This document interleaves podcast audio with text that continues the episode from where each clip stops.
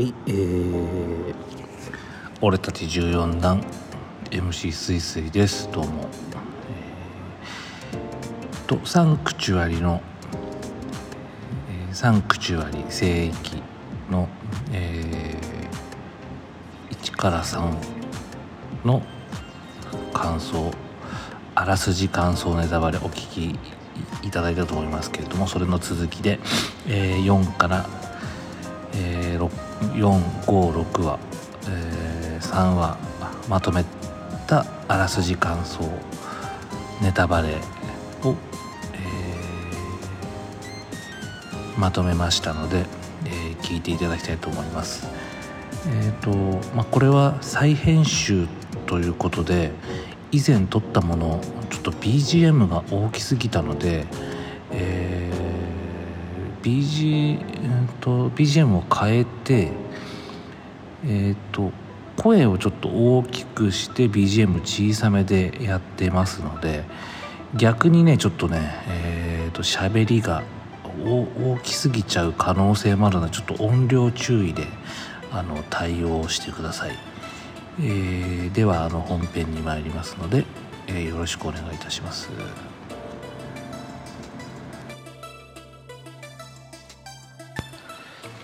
はい、えーえー、では、えー、サンクチュアリの、え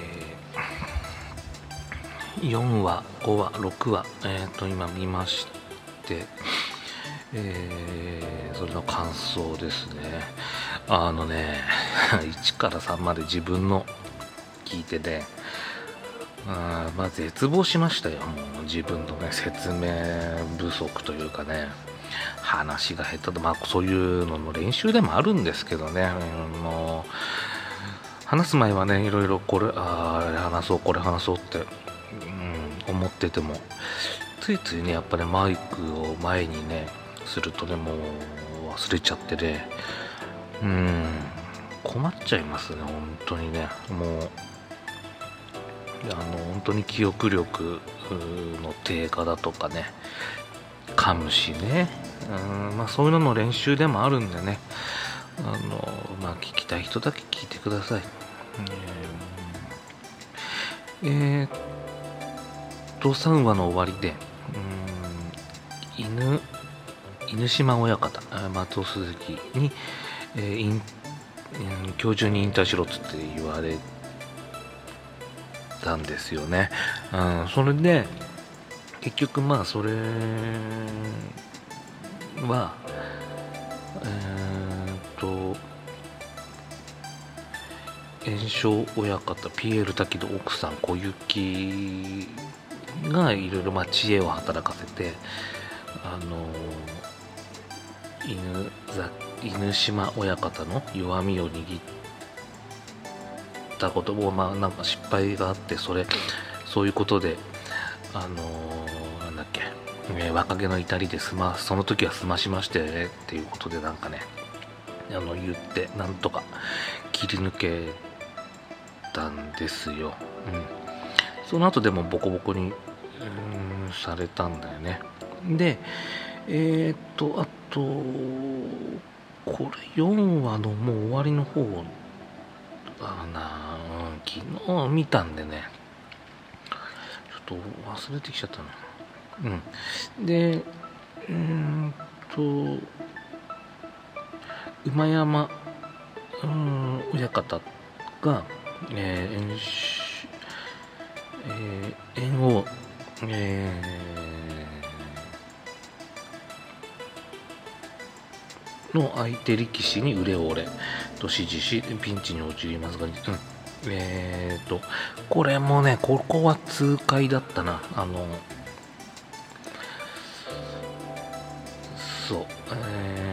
と馬山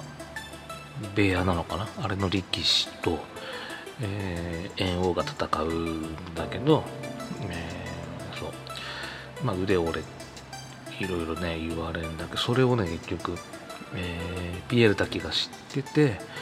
えー、腕折りに来るよっつって事前に知っててそうそれじゃあのまあ聞いたふりして危ないところを切り返してで押し出してあれかなその相手力士を馬山に当てて自分もなんかあの押し出した勢いで顔を蹴ったり馬山親方の顔を蹴ったりとかっていう感じで、あのやってましたね。うん、でえっ、ー、と5話になるんだけど、えー、猿翁は七海のキャバクラで、うんえー、と村田っていう男、うん、でね谷町になりたいっつってね谷町谷町いや俺谷町やるよみたいな感じで、うん、で現現実の相撲では谷町ってねまああのー、あれなんじゃないのとか思ったんだけどあのちゃんと部屋に。うん。ね了解取ったりっていうかあるんじゃないのかな。まあでも個人の谷町っていう意味ではまあそういうのもありなのかな。うん。まあ ね王子はね一応あの親方にそれ谷町ができましたとかっていう義務はあると思うんだけど。報告の義務があると思う。んだけどまあまあやんちゃだね。やんちゃだからそういうの。うん。いやまあ普通の大人なら ならあのそういうのやると思いますけどね、うん、でえっ、ー、と谷町にななるよっつって。でやっぱり入院費とかでねあのお金がすごいいるのであのお金ももらえる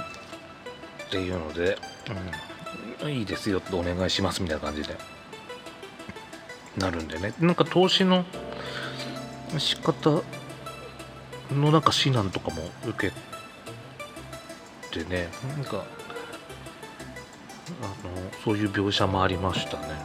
指南受けてっていうかまあうーんと投資してそれでなんか成功してる。でもさ思ったんだけど給料もらえないからねまだね。全然幕下とかでしょ？まあ多少はもらえて、まあ、手当とかなんだろうけど協会からはお金もらえないはずだからね。あのそのお相撲の給料のシステムもねあの重量重量以上じゃないと。給料もらえないんじゃなかったっけ？うん。だからまあ谷町はお金をくれるのかね？その親方に。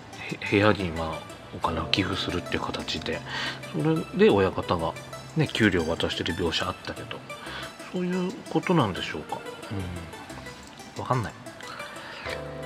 でえー、っとで、そうそうそう、うんと、猿王が練習中に円矢を倒したんですが、そう、膝のね、怪我を悪化させてしまって、俺は悪くない、俺は悪くないっつって、悪くないよねっつって、っていうところあったね。で、この時、5話ぐらいではね、かなりあの、あの、ほら、えっ、と、4話の最後で優勝してるから、あのジョの口だかジョニー・タンだかでそうなんかそれでだいぶね調子に乗ってる部分があるんだよね映画がね。そういう描写がねあってね、うん、あのー、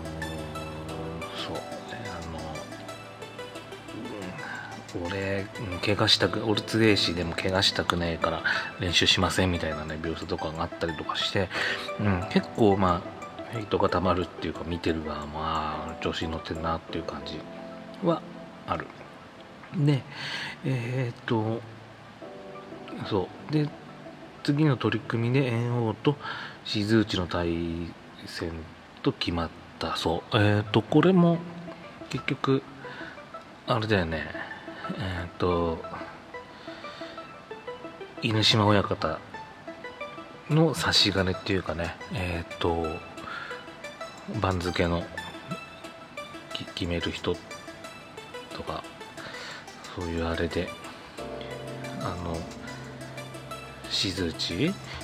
最強だからそうあの当ててなんなら怪我怪我させちゃうぐらいの感じで思ってたんだと思うんだけど。そそんでこの時にえー、そうそうそう。あのスキャンダルを追う安いえーと記者が、えー、そうある人物から八百長を仕掛けろと連絡を受けます。これはね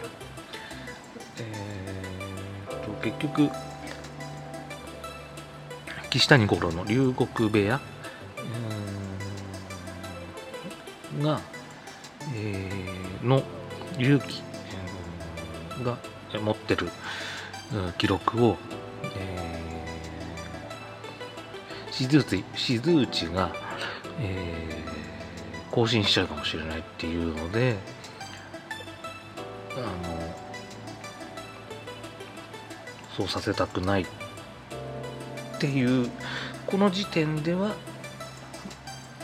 えー、まあ誰が、えー、その八百長を仕掛けろ。ある人物からメールで八百長を仕掛けろと連絡を受けます。そう。で安井はこのメールを見て静内に王に負けろ。過去のことを暴露してやる。と脅した。うん。えーその人物はまだこの時点ではわからないんだよね。うん、なんだったら本人が、えー、隆起が、えー、八百長仕掛けろって言ったんじゃないかぐらいのね、安井が近づいてきて。で、安井は安井で、えー、静内の、あれ、ラウスだっけ、北海道の出身地のいろいろね、えっ、ー、と、お母さんを殺したというかまあ、えー、本当は殺してやらいいんだけどそういう、まあ、描写になってるんだよね。包丁持って。刺してはいないけど、うん、描写的にはまあ刺した後みたいな描写になってるけど、えー、そういう描写が映ってます。でいろいろそういうのをえっ、ー、と安井は調べて現場まで行って調べていってで、えー、静内静内に、えー、過去のことを暴露してやるって言って脅したんだよね。うん。なんかここまで来るとさなんかあのあまだでもねえか。うん。でそれが5話がそんな感じでえー、と試合始まる前の試合じゃない取り組み前では終わるんだっけ？でえー、っと6話に行って、えー、しず縁はしずちに張り手を張り手で勝利する夢を見ましたが現実で張り手から耳がちぎれこれかなりねあの えぐいし俺ダメだと思う。あの私はねあのちょっと10秒スキップを連打してねちょっとねあんまりねグロシーンなんでねちょっと飛ばしちゃいました。無残な姿で破れてしまいました。で猿王は病院で耳をまくっつけてもらって手術の勝負がドラマになってしまい練習できない日々を過ごします、うん、でこの時に、えー、あれだよ。あのー新聞記者の。何さんだっけ？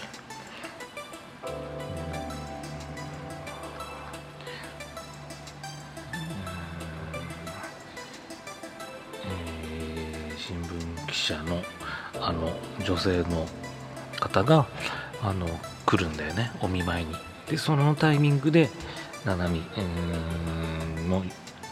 来てで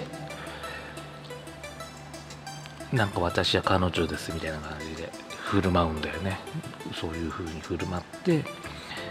そう。だけど、えー、着てる T シャツがションベン工場だったかな。なんかプリントされてるのを知らないでそういうの着ててなんて意味か知ってますか？っつってまあバカにするようなというかね。まあ見てる俺はスカッとしたけどそういうので。もっと教養をつけた方がいいんじゃないですかなんてね言ってね、うん。えー、そういうシーンがありました、うん、でえー、とその後ねうんと縁縁をいや炎症部屋の力士たちが馬山部屋の力士たちが、え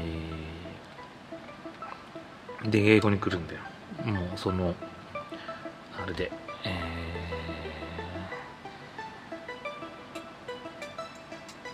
ー、犬島親方がもうあの今へこんへこんでるうちにさらに追い打ちをかけるようにボコボコにしちゃいみたいなそういうあれでね。なので稽古に来させて、うん、であのー、ボコボコにやられるんだよね。目悪口を言ってきた力士を桶で殴ってしまいますそう、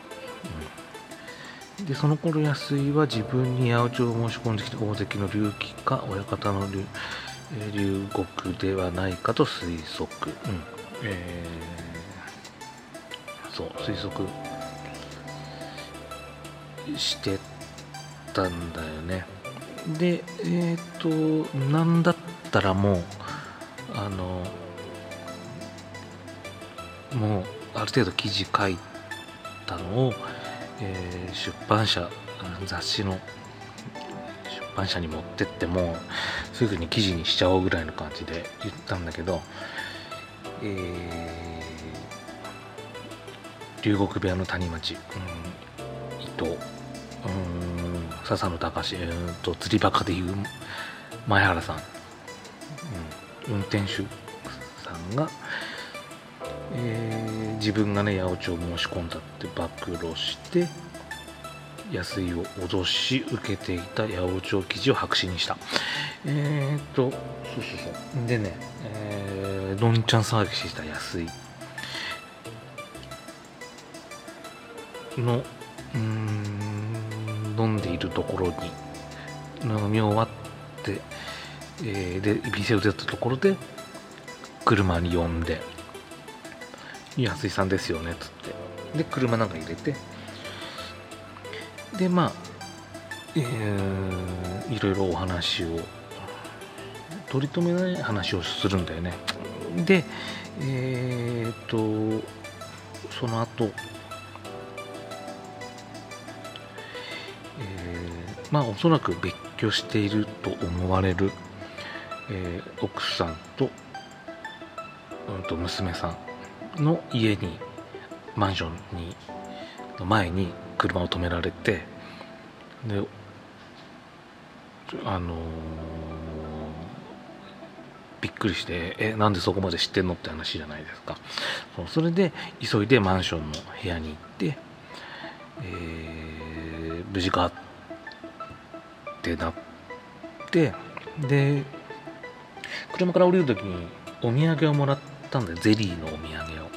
で、えー娘さんの顔を見て、えー、まあ、奥さんがなんでその最近その娘がね好きなゼリーを知ってるんだっていうのでもう全部あの要するに谷町の伊藤は全部もう調べてますよ。もう娘の娘さんが今何にハマってるかまで知ってます。もう全部知ってますよ。っていう脅しなんならもうそれ以上とがあればなんだったらもうね娘さんのうーんもどうにでもできますよっていうような脅しをかけた。っていうところ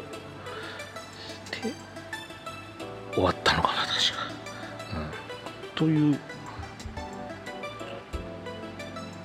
という感じですね。4話から6話まで、うん、あもうとにかくね自分の、ね、説明不足説明の仕方が下手だなと思ってね。あのー、びっくりしてます。あの本当に。あのー、本当に訓練だと思って自分の思っていることをこう口にする訓練だと思ってねこのポッドキャストっていうかねラジオというか。あのやっていきたいと思います。もう独り言だと思ってね別にいいです。あの独り言なんで。はい。えー、そういう感じです。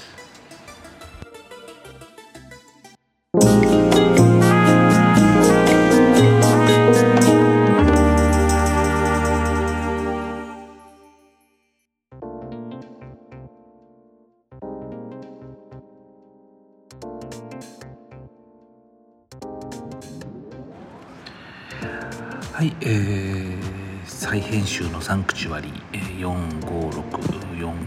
から6は、えー、ネタバレあ違うあらすじ感想ネタバレいかがでしたでしょうか。えー、っと6話のね最後の方はやっぱりもう結構結構な感じであの言い忘れたの？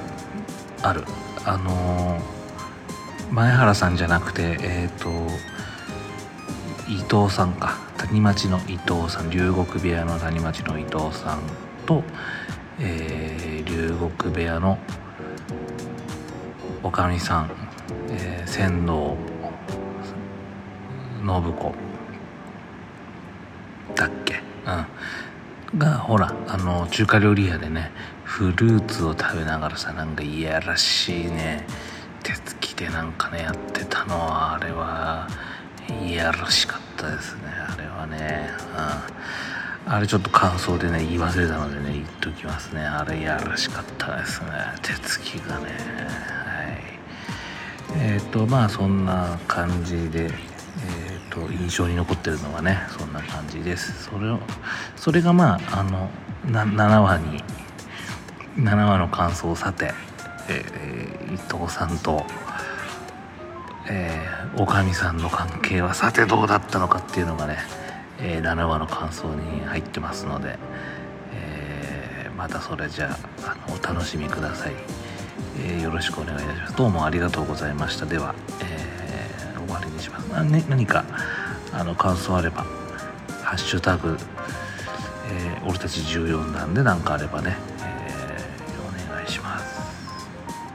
MC スイスイでした。ありがとうございました。